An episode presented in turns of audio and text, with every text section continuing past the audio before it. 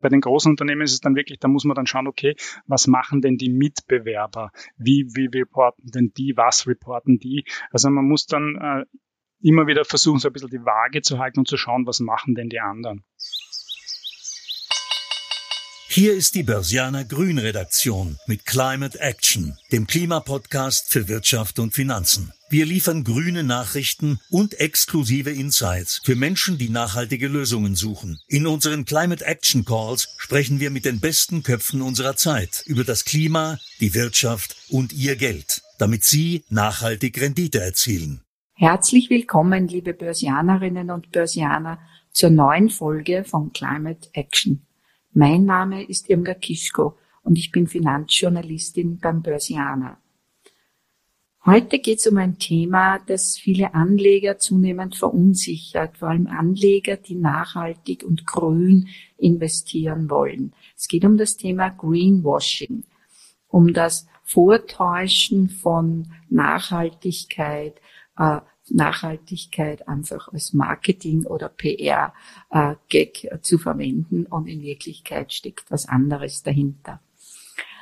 Darüber möchte ich gerne mit unserem Gast sprechen, Herrn Alexander Osoinik. Herr Osoinik ist Senior ESG Analyst bei der Erste Asset Management und er kennt das Thema in- und auswendig. Er hat sich lange damit beschäftigt und wir werden dem Greenwashing jetzt auf den Grund gehen. Grüß Gott, Herr Osoinik. Grüß Gott, Frau Kischko, danke für die Einladung. Ja, gerne. Herr Osoinik, Sie sind ja in ESG-Veranlagung äh, sicher auch schon mit Greenwashing in Kontakt gekommen. Haben Sie, können Sie uns da was erzählen, wie, wie das war? Sind Sie, hatten Sie damit zu tun? Das ist eine gute Frage. Also vielleicht einmal ganz kurz nur zu meiner Person. Ich bin im Nachhaltigkeitsteam der ersten Asset Management. Das heißt, wir sind Produktanbieter, wir bieten nachhaltige Produkte an. Ähm, wir haben selbstverständlich ein Bild davon, oder eine Vorstellung davon, was Nachhaltigkeit umfasst. Ähm, und bekommen natürlich auch immer wieder Anfragen von diversen äh, Kunden, von Mandanten, äh, von Sparkassen, aus den Filialen, von Medien, ob wir mit dem Thema Greenwashing äh, sozusagen schon in Kontakt gekommen sind, wie wir damit umgehen. Jetzt ist das, jetzt ist Greenwashing selbst ähm, so wie die Nachhaltigkeit. Das sind beides sehr große umfassende Begriffe, äh, die es relativ schwer machen, das jetzt leicht und einfach verständlich darzustellen. Es sind nun mal komplexe Themen. Nachhaltigkeit ist eben nicht nur grünes Investieren, sondern wie auch schon die Akronyme ESG sagen, es umfasst nicht nur grün, also Umwelt, sondern auch soziale, soziale Themen wie Arbeiterrechte, Arbeiterschutz, dass man keine Kinderarbeit äh, unterstützt. Ähm, dass man Kollektivvertragslöhne zulässt und so weiter und natürlich auch Governance-Themen, denn die Governance ist auch ein sehr wichtiger Bereich beim nachhaltigen Investieren, denn man sagt ja immer so schön, der Fisch fängt am Kopf zu stinken an. Das heißt, wenn sozusagen nicht die Unterstützung im Top-Management für das Thema da ist, äh, dann wird sich auch nach unten nicht fortsetzen.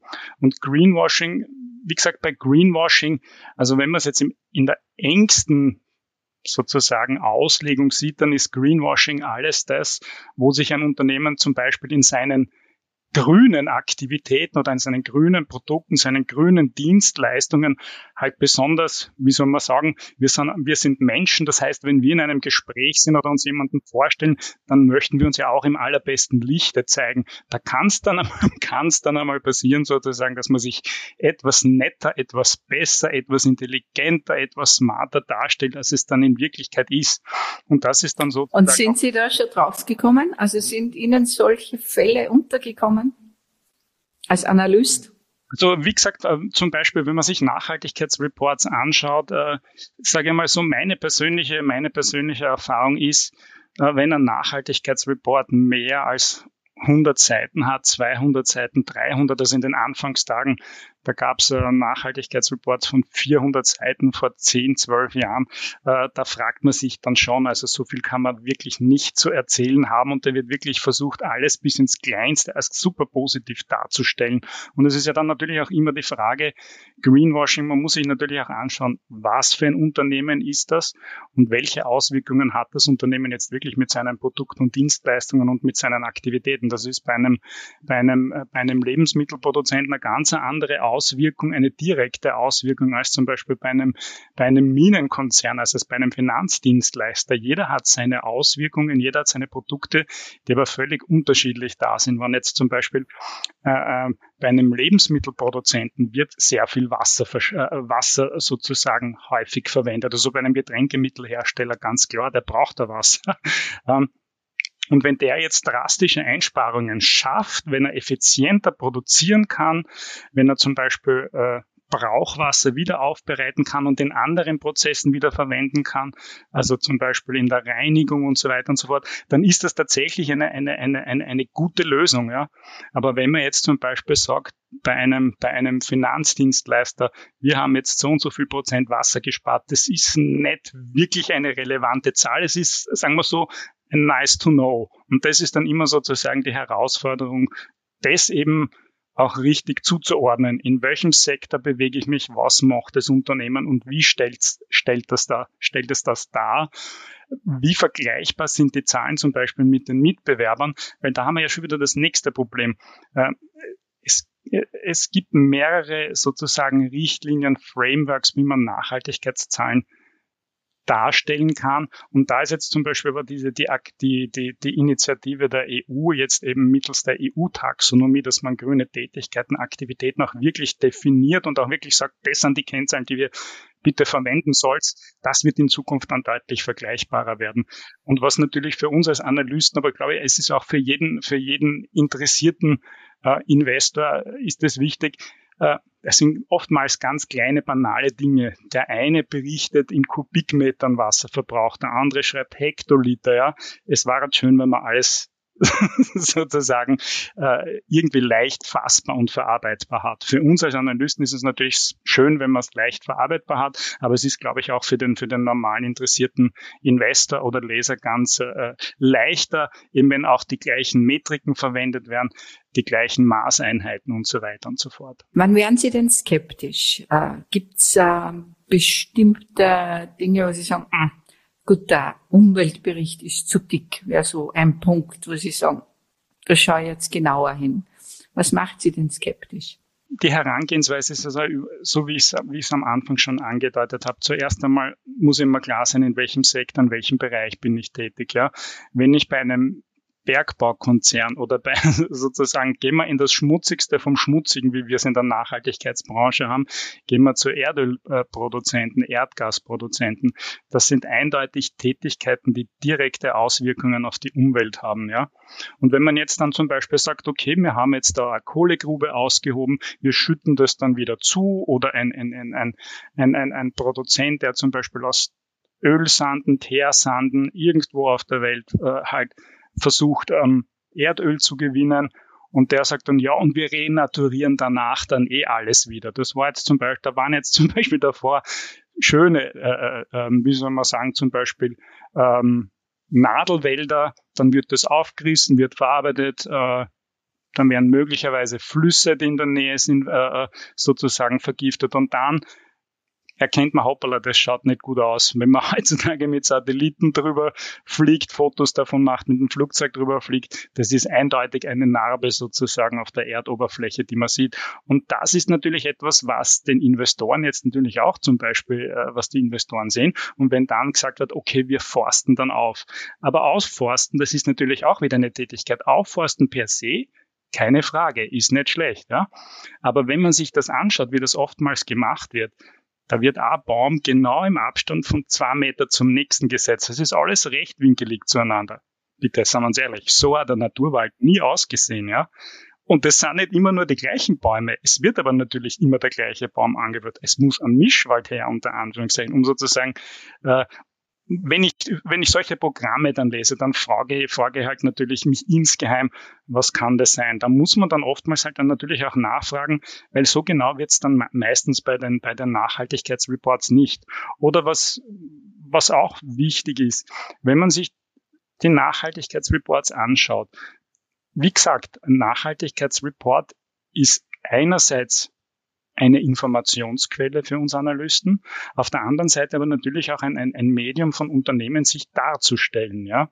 Jetzt hast du in einem Nachhaltigkeitsreport aber meistens nur drinnen stehen, was funktioniert denn besonders gut. Und jetzt frage ich mich, ja, verdammt nochmal, wenn eh alles so gut funktioniert, warum haben wir denn so viele Probleme auf der Welt? Ja, das sind dann die Punkte, wo man dann eben auch wieder nachstoßen muss als Investor und die Unternehmen fragen muss, ja, bitte, das kann es nicht sein. Es kann ja nicht alles wunderbar funktionieren. Wo sind da jetzt wirklich die Schwierigkeiten dahinter?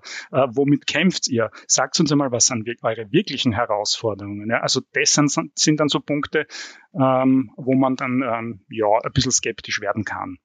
Jetzt klingt es ja nach einer mörderischen Arbeit für, für Analysten, ja, zu Unternehmen so zu screenen. Machen Sie das tatsächlich? Ist es tatsächlich so, dass die Unternehmen, die Sie in den Nachhaltigkeitsfonds hineinnehmen, so genau angesehen werden?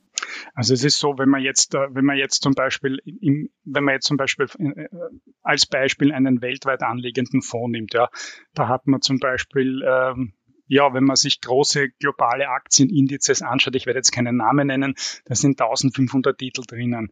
Das ist logischerweise, das, das ist schon ein ganz guter Hinweis von Ihnen, das ist logischerweise nicht machbar. Man kann nicht jedes Unternehmen sozusagen in diesem Ausgangsuniversum sich super genau ansehen. Das ist so, dass wir dann halt mit Nachhaltigkeitsdatenprovidern zusammenarbeiten, deren Ratings bekommen, das überarbeiten und dann kann man natürlich, also wir arbeiten mit mehreren Datenprovidern zusammen, wir führen diese Ratings zusammen und spannend wird es dann dort, wo die Ratings sehr stark auseinandergehen. Da muss man sich dann eben anschauen, woran liegt es, sind es unterschiedliche Indikatoren, die erfasst werden? Sind es unterschiedliche Zeitpunkte, zu denen die Daten erfasst werden? Unterschiedliche Gewichtungen? Woran kann das liegen, dass der eine das Unternehmen besonders gut sind und der andere besonders schlecht? Also es sind dann eher diese, diese, diese Ausreißer, die man sich dann genauer anschauen muss. Wobei natürlich die negativen Ausreißer dann immer besonders interessant sind.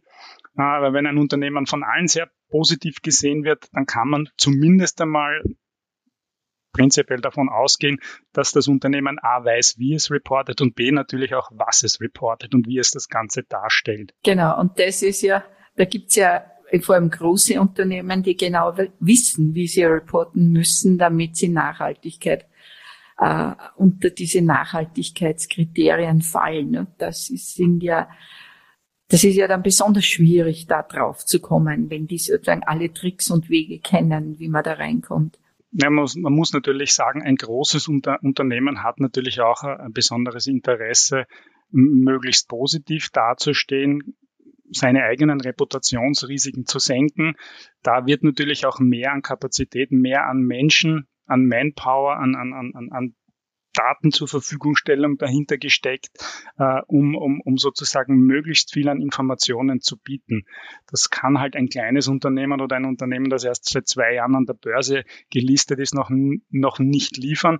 Da ist es dann halt oftmals wirklich wichtig, äh, dass man da wirklich dann genauer nachfragt. Äh, bei den kleinen Unternehmen, bei den großen Unternehmen ist es dann wirklich, da muss man dann schauen, okay, was machen denn die Mitbewerber? Wie, wie reporten denn die? Was reporten die? Also man muss dann äh, immer wieder versuchen, so ein bisschen die Waage zu halten und zu schauen, was machen denn die anderen. Und das Greenwashing, als, Unter als Unternehmen, das jetzt grüne Fonds anbietet, hat man da nicht Sorge, dass man da auch in rechtliche Schwierigkeiten kommen könnte, weil, wie Sie sagen, tausend Unternehmen in manchen Fonds, da kann man sich nur auf Drittanbieter von Daten verlassen. Ne? Also kann das nicht sozusagen zu einer ähm, rechtlichen Problem auch werden? Das muss man sozusagen unter mehreren Aspekten betrachten. Also auf der einen Seite arbeiten wir mit, mit wirklich renommierten Datenprovidern zusammen. Aber so wie ich schon vorher kurz ange, angerissen habe, jeder, jeder erhebt seine eigenen Indikatoren. Der eine sagt, wir verlassen uns vollständig auf öffentlich verfügbare Daten. Der andere sagt zum, also es, es gibt ja auch da verschiedene Zugänge. Der, der andere sagt dann, uns sind die öffentlichen Daten vollkommen wurscht. Wir schicken euch einen Fragebogen und je genauer ihr den ausfüllt, desto besser. Also das sind unter, unterschiedliche Zugänge. Andere sagen dann wieder, okay, wir erhöhen öffentliche Daten, schicken dem Unternehmen die Informationen zu sagen, was sagt ihr dazu? Seht ihr euch da richtig getroffen? Wenn nein, können Sie uns noch zusätzliche Informationen liefern und bilden dann so Ihre, ihre, ihre, ihre sozusagen die Darstellung der Nachhaltigkeitsleistung des Unternehmens. Und wir sagen eben, ähm, wir sind in der, in, der, in, der, in der angenehmen Position, dass wir eben mit mehreren Datenprovidern zusammenarbeiten können und wir denken, dass wir dadurch auch sozusagen ein, ein, ein bisschen ein breiteres Bild äh, auch von mehreren Datenprovidern bekommen und denken, dass wir dadurch einen etwas weiteren Blick auf das Unternehmen haben. Und dann ist natürlich auch immer wieder äh, die Datenverfügbarkeit und wie aktuell sind diese Daten. Und dann der zweite Aspekt ist, das haben wir ganz am Anfang in der Einleitung schon einmal kurz angerissen, der Begriff Nachhaltigkeit und die Begriffe Greenwashing sind eigentlich nicht wirklich ausdefiniert. Jetzt versuchen wir natürlich ähm, in Österreich gibt es das Umweltzeichen zum Beispiel schon, schon seit vielen Jahren. Das ist ein anerkanntes Nachhaltigkeitszertifikat, das es eben nicht nur für, äh, für Finanzprodukte gibt, sondern auch für, für Restaurantbetriebe, für Hotels, für, für, für Waschmittel und so weiter. Ähm, und das gibt gewisse Dinge vor, die sozusagen einerseits ein bisschen in die Richtung Umweltleistung des Unternehmens gehen, aber auch die anderen Punkte eben Soziales und Governance anreißen. Äh, und da denken wir, dass das sozusagen zumindest einmal ein Mindestmaß an äh, Kriterien darstellt, dass man äh, zum, äh, dass man unter Umständen eben sozusagen die Unternehmen damit herausfiltert, die unter diese Kriterien fallen. Gleichzeitig sagen wir dann auch noch, dass wir zum Beispiel eben unser eigenes Rating erstellen, das sich aus den Ratings der, der Datenanbieter äh, ähm, zusammensetzt und dann sagen wir, wir wollen aber auch es ist nicht jedes Unternehmen sofort automatisch investierbar, wenn es nicht gegen Kriterien verstößt, sondern es muss auch noch einen gewissen, eine gewisse Nachhaltigkeitsleistung, die halt in einer Zahl dargestellt wird. Das kennen wir alle. Das gibt es auch von den, von den großen Kreditratingagenturen, die halt die Kreditfähigkeit und die Kreditwerthaltigkeit eines Unternehmens bewerten. Die haben das halt mit, mit Zahlen oder mit Nummern. So ähnlich haben wir das auch. Und wir sagen, es muss halt eine gewisse Mindestschwelle erreicht werden, damit wir sagen können, okay, dieses Unternehmen ist sich bewusst, bewusst, äh, dass da etwas zu tun ist. Und damit wollen wir eben vermeiden, dass wir äh, sozusagen äh, Ausreißer in unseren Portfolien dann drinnen haben. Aber wie gesagt, niemand von uns sitzt in den Unternehmen wirklich drinnen wir können die sozialen Medien heutzutage, wenn etwas passiert, das ist so schnell wie nie, zu, wie, wie nie zuvor, ist das in den Medien verfügbar. Aber das sind ja auch Informationen, die alle erst einmal verarbeiten müssen. So schnell kannst du meistens gar nicht, äh, gar nicht äh, reagieren. Und wie gesagt, nichts auf der Welt ist hundertprozentig sicher, nichts ist hundertprozentig fix. Aber wir denken, dass wir mit unserem Ansatz sehr gut dabei sind, um solche Risiken zu vermeiden. Und wenn einmal tatsächlich etwas aufpoppt, dann müssen wir uns das genau anschauen und uns schnell entscheiden, wie wir da, damit umgehen. Ist es ein, ein, ein Verstoß, wo wir sagen, na, das Unternehmen muss sofort verkauft werden? Das ist zum Beispiel ein Beispiel, wie es vor einigen Jahren gewesen ist mit dem großen VW-Skandal. Okay, da wurde VW dann die Aktien verkauft. Da haben wir dann alles sofort verkauft. Also wir haben uns zusammen getroffen, die, die Analysten, die, die Fondsmanager der nachhaltigen Fonds. Wir haben dann beschlossen, wie, wie, wie können wir das verarbeiten? Sollen wir warten, bis die Nachhaltigkeitsagenturen eine Information liefern oder handeln wir gleich? Und wir haben dann in der Gruppe halt alle zusammen beschlossen, dass wir das sofort verkaufen. Das sind dann alle Aktien und Anleihen sofort verkauft worden. Also so schnell es dann der Markt halt zugelassen hat. Ähm, und was machen wir jetzt zum Beispiel? Jetzt haben wir ja diese große äh, Gaskrise. In Deutschland sagt man, okay, äh, mehr Kohle, nicht? Wir machen mehr äh, Strom aus Kohle. Jetzt ist Kohle für viele Nachhaltigkeitsfonds ein Ausschlusskriterium. Genau. Was, was machen Sie? Verkaufen Sie sofort die Unternehmen, die jetzt plötzlich statt Gas auf Kohle Verstromung umsteigen? Also auf, auf, auf der einen Seite ist die, ist die Umrüstung, das Umstellen nicht ganz so schnell möglich. Zudem haben wir auch immer eine Kohlepolicy bei uns im Unternehmen, die nicht nur für die nachhaltigen Fonds wirkt, sondern wir schließen von vornherein Unternehmen aus, die zum Beispiel Kohle produzieren, also fördern, ist egal welche Kohle, ist es Steinkohle, Braunkohle, äh, ist es metallurgische Kohle äh, oder Unternehmen, die, die zum Beispiel äh, Strom aus Kohle produzieren, aber einem gewissen Schwellenwert sind die sowieso ausgeschlossen. Also wir sind da eigentlich nicht betroffen davon.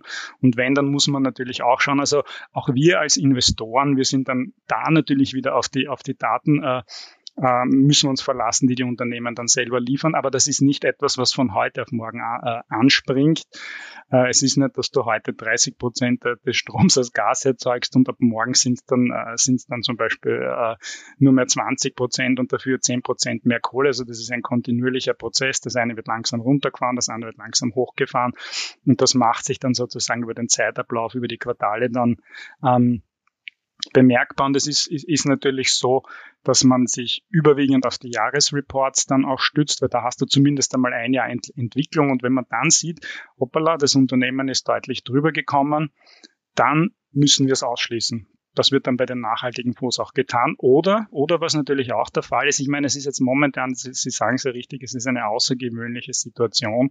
Man muss dann wirklich äh, nachfragen bei den Unternehmen, wie schätzen Sie diese Situation ein? Und wir gehen an und für sich, glaube ich, alle davon aus, dass das wirklich nur eine temporäre Lösung sein wird. Denn äh, für die Zukunft ist das, glaube ich, keine Lösung, wenn man jetzt verstärkt auf Kohle setzt. Aber Sie würden, wie oft screenen Sie die Unternehmen? Äh, sagen wir, ist das einmal im Jahr und dann bleiben Sie ein Jahr lang? Nein, in, also bei uns ist das so. Bei den nachhaltigen Fonds ist das so und auch für, für, für, die, für, die, für die traditionellen Fonds. Also bei, in der ersten Asset Management, wir schauen alle drei Monate nach, wie sich sozusagen die Unternehmen, die in diesem Bereich tätig sind, wie sich da das entwickelt hat. Ähm, aber wie schon vorher gesagt, also üblicherweise ist es so, ähm, dass es da natürlich eine gewisse Volatilität, eine gewisse Fluktuation gibt. Aber da die, da die Jahresreports eben nur einmal im Jahr erscheinen, äh, gibt's halt jedes Mal gibt's halt neue Informationen bei einem Teil der Unternehmen und der Rest ist sozusagen unverändert, bis dann dort wieder neue Informationen sind. Und wie gesagt, wenn dann etwas über die Schwelle kommt, wird's ausgeschlossen oder wenn es sogar unter die Schwelle fällt. Es hat ja auch äh, sehr schöne Unternehmensbeispiele gegeben von zum Beispiel von, von Energieerzeugern, die früher sehr viel Strom mittels, äh, mittels E mit Erdgas oder mit Kohle erzeugt haben und die jetzt mittlerweile völlig in Windkraft, äh, äh, Solarenergie gewechselt sind und ähm, das würde dann natürlich auch von der Liste runterfallen und wieder investierbar werden. Dann eine Frage noch zu den Toleranzgrenzen. Dann gibt es viele Fonds, die sagen, okay, ich habe äh, hunderte Unternehmen in meinem Fonds, Aktien von Unternehmen und, und wenn da ein paar drinnen sind, die die Kriterien nicht ganz erfüllen, sagen wir fünf Prozent oder zehn Prozent, da macht das nichts. Was halten Sie von sowas? Wie gesagt, da kann ich dem, da kann ich dem interessierten Investor oder dem Anleger eben nur empfehlen, mach dich schlau, mach dich kundig, was schreibt der Anbieter selbst, wie, wie geht er mit diesen Grenzen um. Bei uns sind die Grenzen fix, also da wird an und für sich nicht verhandelt drüber. Wenn fünf Prozent die Vorgabe ist, wenn es mehr als fünf Prozent ist, dann wird es ausgeschlossen. Okay, aber fünf Prozent vom Fondsvolumen nein, nein, nein, nein, das sind das, nein, nein, nein, nein, also bei uns äh, das, das, das gesamte Fondsvolumen, also jeder Titel muss innerhalb der vorgegebenen Grenzen Grenzen sich bewegen. Und dann schaut natürlich der Fondsmanager, je nachdem, wie halt seine Veranlagungsstrategie ist, dass er das dann auch wieder auf die entsprechenden Sektoren aufteilt. Aber es gibt da keine, bei uns 100 äh, Prozent der Bestände im Fonds müssen alle Kriterien erfüllen. Okay, es, da gibt's, weil es gibt Anbieter, die sagen, Toleranzgrenze fünf Prozent des Volumens muss nicht nachhaltig sein. Das gibt's bei Ihnen nicht. Also ich weiß, dass, dass, dass es durchaus Produkte gibt, wo man sagt, äh, oder, oder äh, wo man sagt, 95 Prozent müssen das erfüllen. Oder wenn man sich anschaut, zum Beispiel die, oder wenn man sich zum Beispiel anschaut, die BaFin-Richtlinie, die letztes Jahr eben, äh, glaube ich, veröffentlicht wurde. Da steht auch drin, eben um Greenwashing zu verhindern, müssen zumindest 75 Prozent des Fondsvolumens, 75 Prozent müssen Nachhaltigkeitskriterien eben erfüllen. Und was halten Sie davon? 75 ist ja eigentlich wenig, nicht? Wenn ein Viertel rausfällt. Das kann man, kann man so nicht sagen. Wenn man sozusagen von der traditionellen Seite herkommt und sich des Themas annimmt, dann ist das eine, eine, eine, eine sehr starke Veränderung. Ich sage, 75 ist besser als 50 Prozent. Wir haben halt 100 Prozent. Wir sagen halt, wir müssen 100 Prozent erfüllen. Aber das ist eben eine Entscheidung äh, eben einer Finanzaufsichtsbehörde. Äh, da habe ich keinen Einfluss darauf. Und wenn die sagen, das ist für den Anfang einmal ausreichend, dann ist das für die, für die Produktanbieter so hinzunehmen. Es, es, es, es gibt ja nur vor, dass ich mindestens 75 Prozent erfüllen muss. Ich darf ja auch 100 Prozent erfüllen. Es ist ja nicht so, dass ich, dass ich, ähm, dass ich schlechter sein muss oder, oder nur das Mindest erfüllen muss. Und an und für sich kann man davon ausgehen, dass ähm, der Markt natürlich einen Druck auch ausüben wird. Weil wenn ich mich dann sozusagen mit meinen freundlichen Mitbewerbern vergleiche und ich sehe, hoppala, alle erfüllen 100 Prozent und ich nur 75, dann kann das natürlich auch im, im, im Marketing und Verkäufen sich dann niederschlagen. Also ich glaube, es wird schon, äh, wird schon darauf geschaut werden, dass ein sehr, sehr hoher Anteil erfüllt sein wird. Gilt das in Österreich auch, diese 75 Prozent Mindestgrenze? Ah, also in Österreich ist es fürs Umweltzeichen so, dass jeder Titel sozusagen alle, alle Kriterien des Umweltzeichens erfüllen muss. Also da gibt's keine Ausnahme, da kann man nicht sagen fünf Prozent. Äh, wir haben eine Umsatzgrenze für, für Kohletitel, aber nur bis 95 Prozent des Vorvolumens und in den restlichen fünf Prozent schauen wir nicht rein. Also das gibt's da nicht. Aber nachhaltige Fonds müssen ja nicht das Umweltzeichen haben. Oder sagt man in Österreich, sie müssen das haben? Ich bin mir jetzt nicht ganz sicher. Ich glaube, vor einigen Jahren war es einmal eine, eine, eine gab es einmal eine Regelung, wo es eben geheißen hat, ein Fonds darf sich eigentlich nur als nachhaltig bezeichnen, wenn er das Umweltzeichen hat in Österreich. Aber durch diese ganzen EU-Richtlinien, diese Vorgaben und natürlich auch dem internationalen Anbieter und eben auch der, der Nicht-Definiertheit, was muss in einem ESG-Fonds drinnen sein, was muss in einem Responsible-Fonds drinnen sein, was muss in einem SRI-Fonds drinnen sein. Es sind ja so viele Abkürzungen, da hat man ja längst schon die Übersicht verloren. Börsianer Klima World Rap. Nachhaltigkeit ist für mich ein super spannendes Thema, das nicht in wenigen Worten erklärt werden kann. Beim Thema Greenwashing denke ich als erstes an. Oje, nicht schon wieder. Wen hat's diesmal erwischt? Ins Büro fahre ich mit.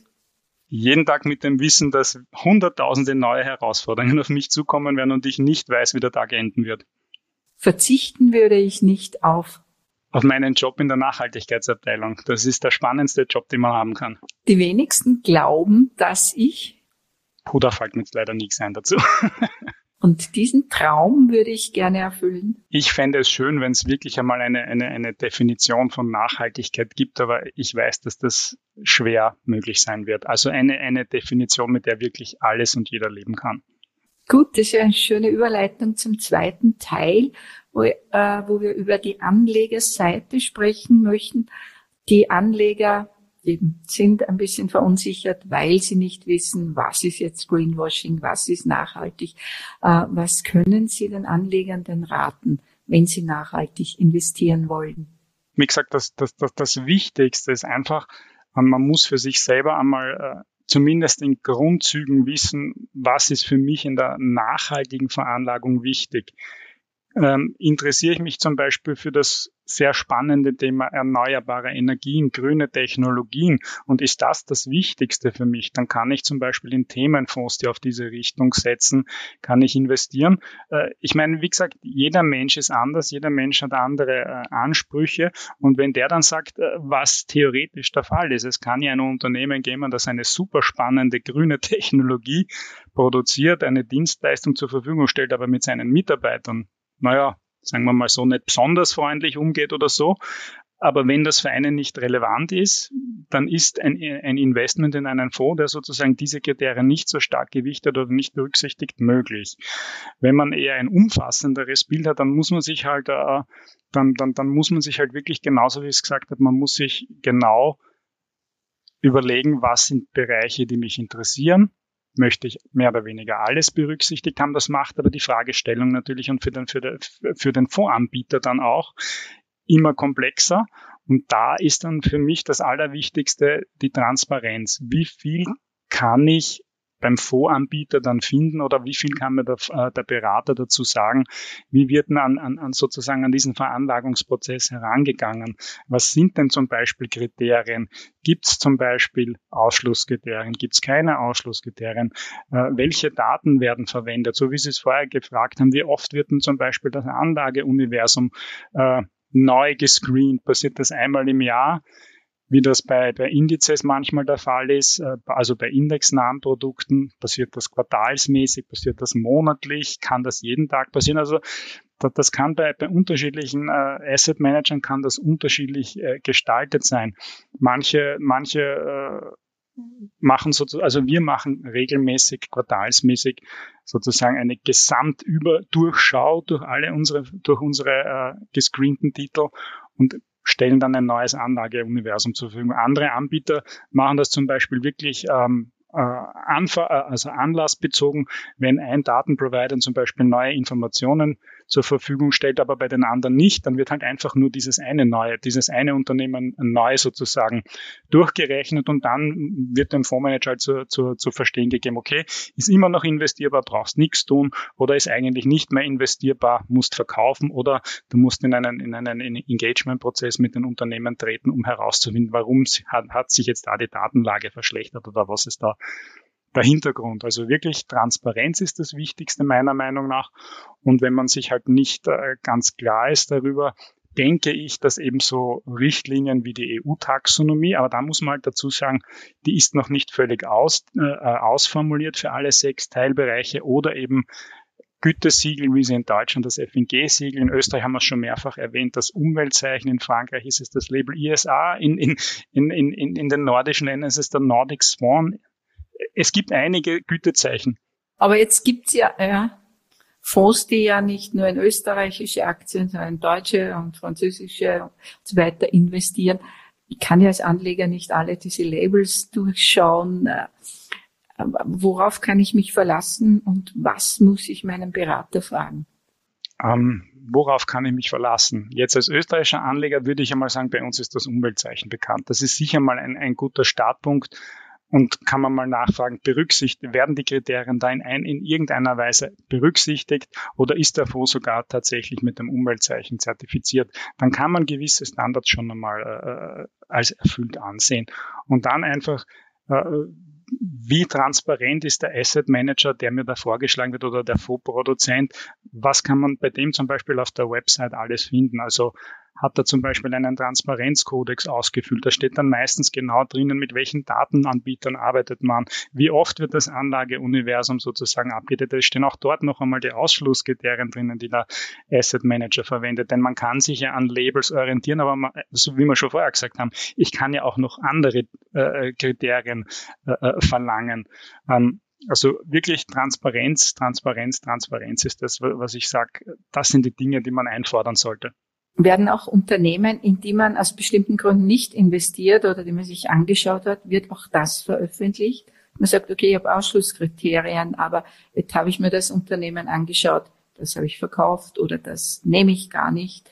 Es gibt Anbieter, die ihre, ihre Ausschlusslisten öffentlich zur Verfügung stellen. Das ist aber nicht sehr häufig der Fall. Ähm, es ist aber durchaus so, dass man eben mit Unternehmen, die nicht investierbar sind oder nicht mehr investierbar sind, dass man mit denen nach wie vor in Kontakt bleibt, um eben herauszufinden, so wie ich es vorher gesagt habe, was passiert ist. Aber, ähm, aber es wird sozusagen nicht offensiv betrieben. Weil sozusagen was rausgefallen ist, ist momentan jetzt einmal nicht im Hauptfokus. Die EU-Taxonomie, Sie haben es jetzt schon angesprochen, wenn die dann kommt, ist das eine deutliche Verbesserung in der Transparenz für die nachhaltigen Fonds? Also es wird auf jeden Fall das Thema Greenwashing bei, bei den grünen Aktivitäten und, und, und, und um das geht's ja.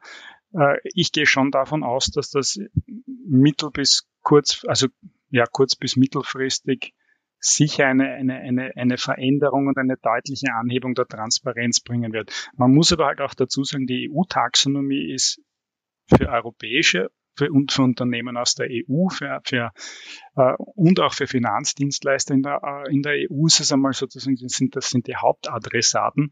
Aber natürlich gibt es weltweit Unternehmen, wie Sie schon vorher gesagt haben, in die wir investieren wollen. Und auch die, von denen, von denen erhofft man sich natürlich auch, dass sie dementsprechend die erforderlichen Informationen zur Verfügung stellen werden, auf das man sie auch einschätzen kann, ob ihre Aktivitäten tatsächlich grün sind. Es ist aber halt so, dass von den Finanzdienstleistern schon äh, früher Informationen da verlangt werden, als es eigentlich die Unternehmen liefern müssen. Es ist ja eine vielschichtige, äh, äh, ein vielschichtiges Paket auf der EU-Seite, das eben die Finanzdienstleister zu Informationen verpflichtet, auf der anderen Seite aber auch die Unternehmen. Und teilweise, es läuft halt nicht alles sozusagen gleichzeitig ab, sondern es sind halt natürlich vielschichtige, langwierige Projekte. Ähm, ja, also, aber ich gehe davon aus, dass in den nächsten Jahren die Transparenz in diesem Bereich deutlich ansteigen wird. Und ein bisschen Hoffnung ist immer dabei, dass die Unternehmen, zumindest die nicht-europäischen, die richtigen Daten liefern, oder? Ähm, das, ist, das, ist, das ist auf jeden Fall dabei. Also in unseren Engagement-Gesprächen, die wir mit Unternehmen auch außerhalb von Europa führen, wo es möglich ist, äh, fügen wir das immer an. Also wir fragen dann wirklich, ist euch die EU-Taxonomie bekannt? Und äh, manchmal sagen wir dann auch dazu, also es kann durchaus sein, dass wenn ihr für einen Fonds, der eben die EU-Taxonomie wirklich im Fokus hat, weil er sich eben dazu verpflichtet, äh, dass der einfach nicht mehr in euch investieren kann, wenn ihr diese Informationen nicht zur Verfügung stellt. Das, das, das führt schon zumindest einmal zu einem, zu einem Aha-Effekt bei den Unternehmen. Jetzt muss man natürlich dann immer wieder auch schauen, wo ist das Unternehmen zu Hause, wie ist sozusagen die Investorenbasis, sind die überwiegend im Heimatbereich können wir die Europäer vergessen dann.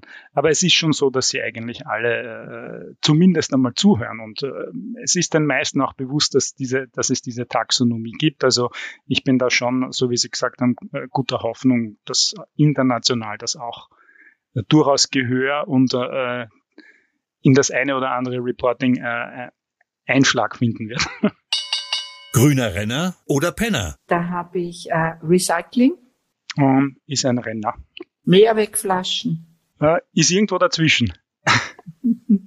Veganes Essen. Puh, ich möchte keinen Religionskrieg ausüben. oder, oder, oder entfachen. Das muss jeder für sich entscheiden. Wer, wer vegan leben will, äh, soll das tun. Baumwolle. Heißes Thema, Penner. E-Autos. Momentan ein heißes Thema. Also Renner. Wasserstoff. Sehr heißer Renner. Sehr Ministerin. Okay, dann würde ich sagen, vielen, vielen Dank für das Gespräch. Gerne, Frau Kischko. Danke.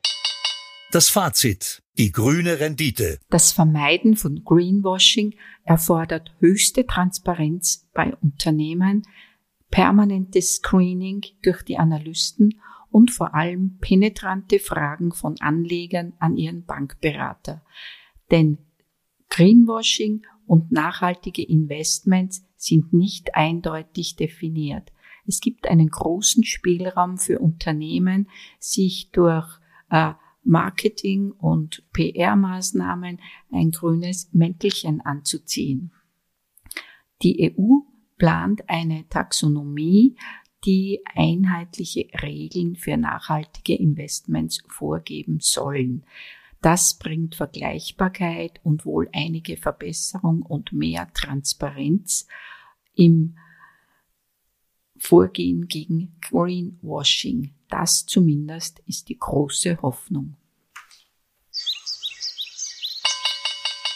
Das war eine Folge von Climate Action, dem Klimapodcast für Wirtschaft und Finanzen aus der Börsianer Redaktion. Damit die Klimawende gelingt, möchten wir Ihnen noch mehr Orientierung für Ihr Business geben. Besuchen Sie uns daher auch unter www.börsianer-grün.com oder abonnieren Sie unseren Climate Action Newsletter. Sie haben Feedback oder Themenvorschläge aus Ihrem Alltag? Dann schreiben Sie uns einfach an redaktion@derbörsianer.com. Wir freuen uns, von Ihnen zu lesen. Bis dahin, bleiben